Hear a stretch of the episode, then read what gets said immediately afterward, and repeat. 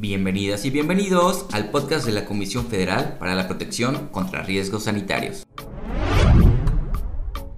¿Conoces a una persona que haya estado en un quirófano?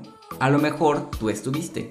¿Sabías que estos tienen tres áreas llamadas área gris, blanca y negra? Son espacios que tienen características y cumplen funciones importantes. Escuchemos a nuestra experta para que ella nos ayude a saber más de estas áreas.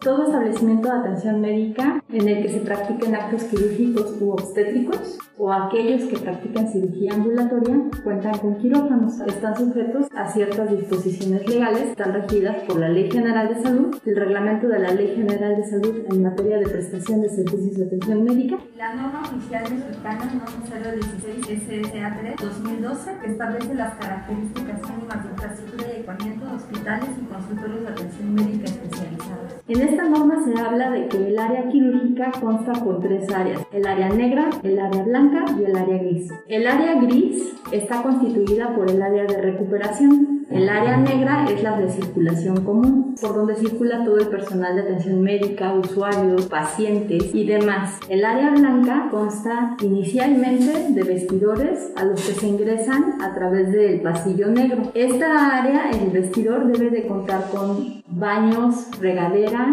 y bloques para que la gente se cambie. Se comunica hacia el pasillo blanco a través de un transfer de botas que debe de permitir que se conserven las condiciones de asepsia y esterilidad del área blanca. Se ingresa al pasillo blanco. El pasillo blanco debe de tener acabados sanitarios, debe de tener única y exclusivamente un lavabo para el lavado de manos de los cirujanos, una comunicación mediante una ventanilla hacia el área de la central de equipos y esterilización y una vez que el médico se lava las manos, ingresa por una puerta abatible con mirilla hacia una sala quirúrgica. Esta sala quirúrgica debe constar de paredes lisas, de fácil lavado, no deben de tener ranuras, no deben de tener azulejos, no deben de tener cristales, ninguna unión, solamente deben de ser paredes lisas y de fácil lavado. Acabados sanitarios que se refiere a que debe haber curvas en las uniones pared-pared y pared-piso. Deben de tener un sistema de ventilación por inyección y extracción de aire que tenga un recambio de 20 a 25 volúmenes de aire por hora.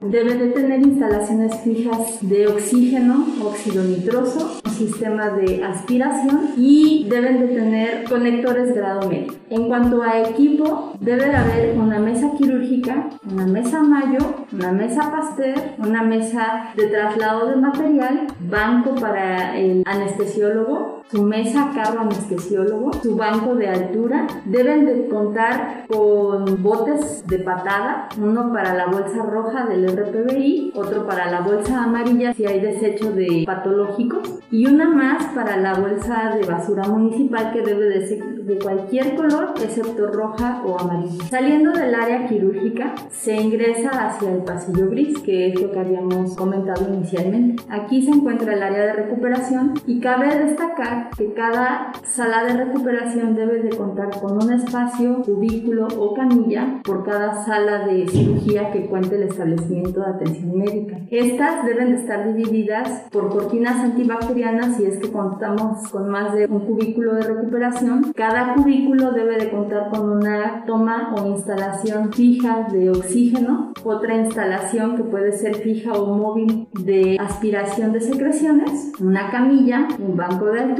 y la división por cortina antibacterial entre uno y otro cubículo. Debe de contar con una central de enfermeras, debe de haber anaqueles o cubículos en los que se pueda resguardar equipo o material que se usa en el área quirúrgica, medicamentos, insumos e incluso insumos de limpieza.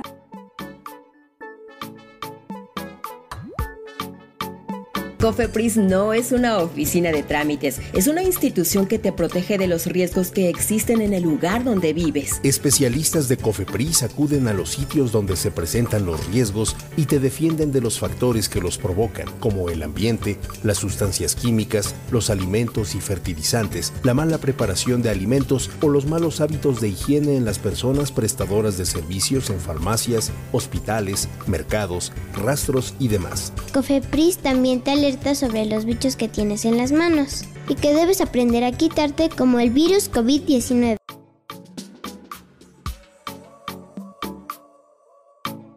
En el área gris se debe de encontrar una tarja para el lavado o prelavado de instrumental y asimismo debe de haber un cuarto séptico que esté lo más cercano al área de recuperación. Del área de recuperación se egresa o egresa el paciente a través de un transfer de pacientes mismo que debe de procurar conservar las condiciones de asepsia al interior del área quirúrgica. Cabe resaltar algo que es bien importante, la circulación del área quirúrgica. La circulación debe de ser unidireccional es decir, el médico ingresa a través de los vestidores hacia el pasillo blanco, hacia el área quirúrgica, egresa de la sala hacia la recuperación y de la recuperación debe egresar hacia el pasillo negro. No puede haber un retorno. Personal de enfermería no puede regresar y llevar a cabo el lavado de instrumental en el pasillo blanco o en el lavabo de cirujanos. Esto puede implicar una contaminación, así que egresan hacia la recuperación, llevan a cabo el lavado de instrumental en la tarja de prelavado y egresan de la sala de recuperación hacia el pasillo negro. El único que puede ingresar por pasillo negro hacia área gris es el paciente y este puede ingresar hacia la sala quirúrgica, egresar hacia recuperación y volver a regresar hacia su cuarto, hacia un pasillo negro. Es importante que cuando ustedes vayan o acudan a un hospital puedan constatar que toda sala quirúrgica conste de estas tres áreas, negra, gris y blanca, y que cuenten con una circulación unidireccional. Asimismo, no olviden que todo hospital, todo establecimiento de atención médica donde se llevan a cabo actos quirúrgicos debe constar con una licencia sanitaria emitida por la autoridad sanitaria. Gracias.